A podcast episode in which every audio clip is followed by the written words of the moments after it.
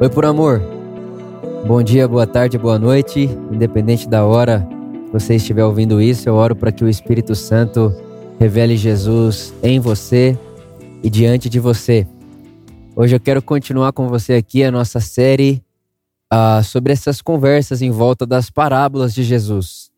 Nós estamos utilizando as parábolas de Jesus como uh, imagens, né? Imagens que nos possibilita de alguma maneira curarmos a nossa autoimagem fraturada e com a nossa autoimagem fraturada, a imagem fraturada que nós pintamos, desenhamos e fazemos de Deus.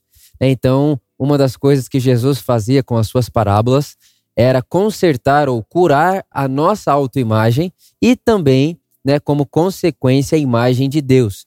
Então, se você não escutou o primeiro podcast, especialmente dessa série, eu incentivo muito você a escutar, porque lá eu vou fazer a relação da nossa autoimagem e a imagem de Deus, tá bom?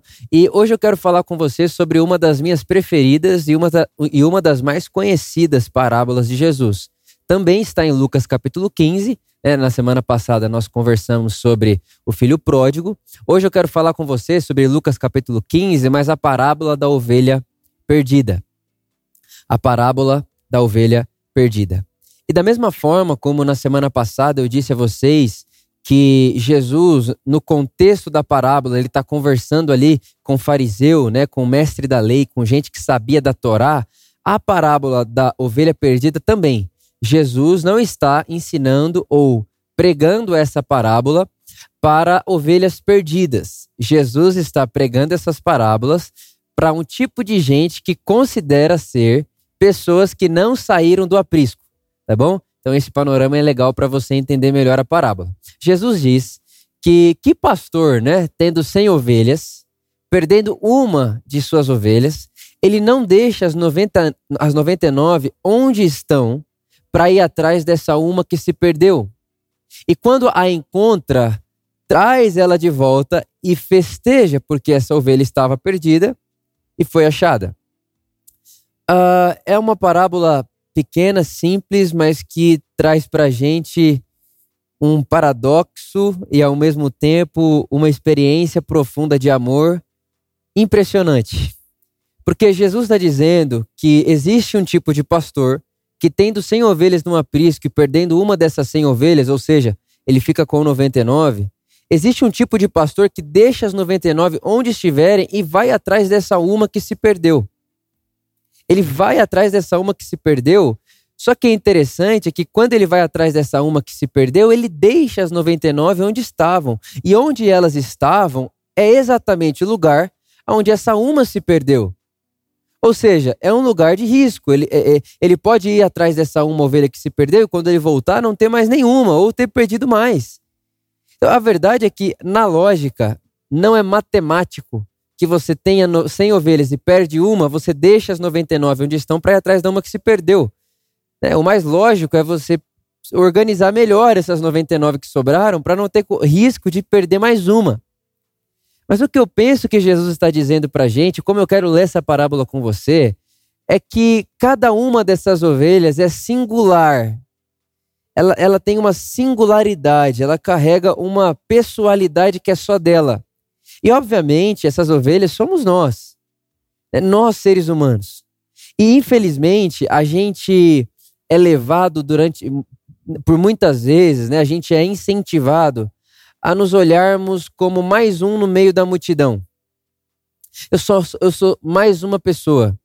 Deus não tem como me amar individualmente ou especialmente, porque olha o tanto de gente que existe no mundo, né? E realmente existe bilhões de pessoas no mundo.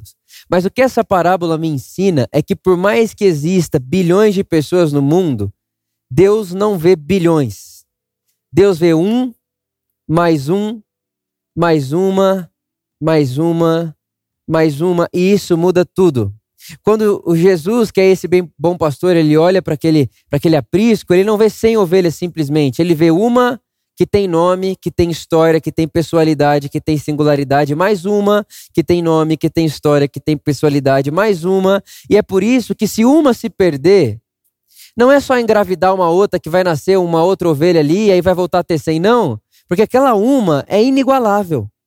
Por mais que haja maneiras de voltar a ter 100 ovelhas, aquela uma que se perdeu não se compara a nenhuma que já existe ou que possa vir a existir, porque cada um tem um lugar singular na história, uma digital única, um tom de voz único, um tom de cabelo único, uma maneira de ser única. Então, através dessa parábola, eu queria lembrar você e incentivar você a que você é um ser único. Você é um ser singular. E é talvez, né, às vezes a gente é tão é rejeitado, colocado de lado ou tratado como mais um em meio a tantos milhares por tanta gente, né? O nosso trabalho, a educação, né? Enfim, a maneira como a gente vive hoje, parece que a gente é mais um número, né? Então, se você não serve, eu te mando embora. Ou se você não é o que eu queria para minha vida, não importa mais você, porque eu preciso achar alguém que importa para mim, que vai trazer para minha vida aquilo que eu desejo. Então, num mundo de exclusão, num mundo onde as pessoas também são descartáveis, a nossa autoimagem ela fica fraturada, ela fica inferiorizada, ela fica numa sensação de rejeição e de, obviamente, é, é, é, é como se eu me tornasse obsoleto. Ah, eu comigo ou sem eu, tanto faz. Né? Então eu queria, através dessa parábola, corrigir ou curar, através dessa imagem de Jesus, a sua singularidade, a sua personalidade e dizer para você, lembrar para você que você é único, que não há outra pessoa no mundo como você, você é insubstituível, ninguém pode ser para Deus o que você é para ele, porque ele conhece seu nome, ele conhece a sua digital, ele sabe quantos fios de cabelo você tem na cabeça e Deus não olha o mundo como um todo. Deus é um Deus por amor a uma vida. E eu nunca vou me esquecer o dia na minha adolescência né, que Deus me deu esse projeto chamado Por Amor a uma Vida, e ele disse assim para mim, Vitor, só reconhece o valor de uma multidão quem entendeu o valor de uma vida. Porque se você vê uma multidão aglomerada, você tende a esquecer que aquela multidão de pessoas é uma, mais uma, mais um, mais um, mais um. Né? O conceito do, do judeu que diz que não morreram 6 milhões de judeus em Auschwitz. Morreu um judeu 6 milhões de vezes.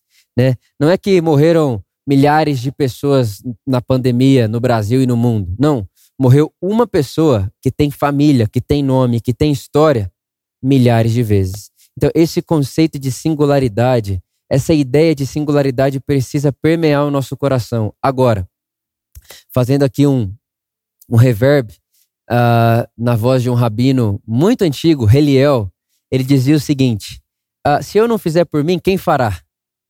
Mas se eu for só por mim, o que sou eu?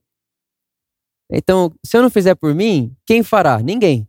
Agora, se tudo na minha vida se resumir ao Vitor, o que sou eu? Eu me desumanizo, eu me coisifico, eu viro uma coisa fora da humanidade. Então, a vida cristã, ela é esse caminho paradoxal, onde eu me vejo como um ser singular, mas não subsisto sem você. Você é único, única, mas você não pode permanecer vivo na existência com propósito, com clareza e com sentido sozinho. Então é uma singular que ela é composta pela pluralidade. Então que seja assim na minha vida e na sua vida que possamos nos enxergar como seres singulares e ao mesmo tempo seres que dependem e que precisam de outras pessoas singulares e essa soma de singularidade traz para o mundo a pluralidade da multiforme sabedoria de Deus. Amém.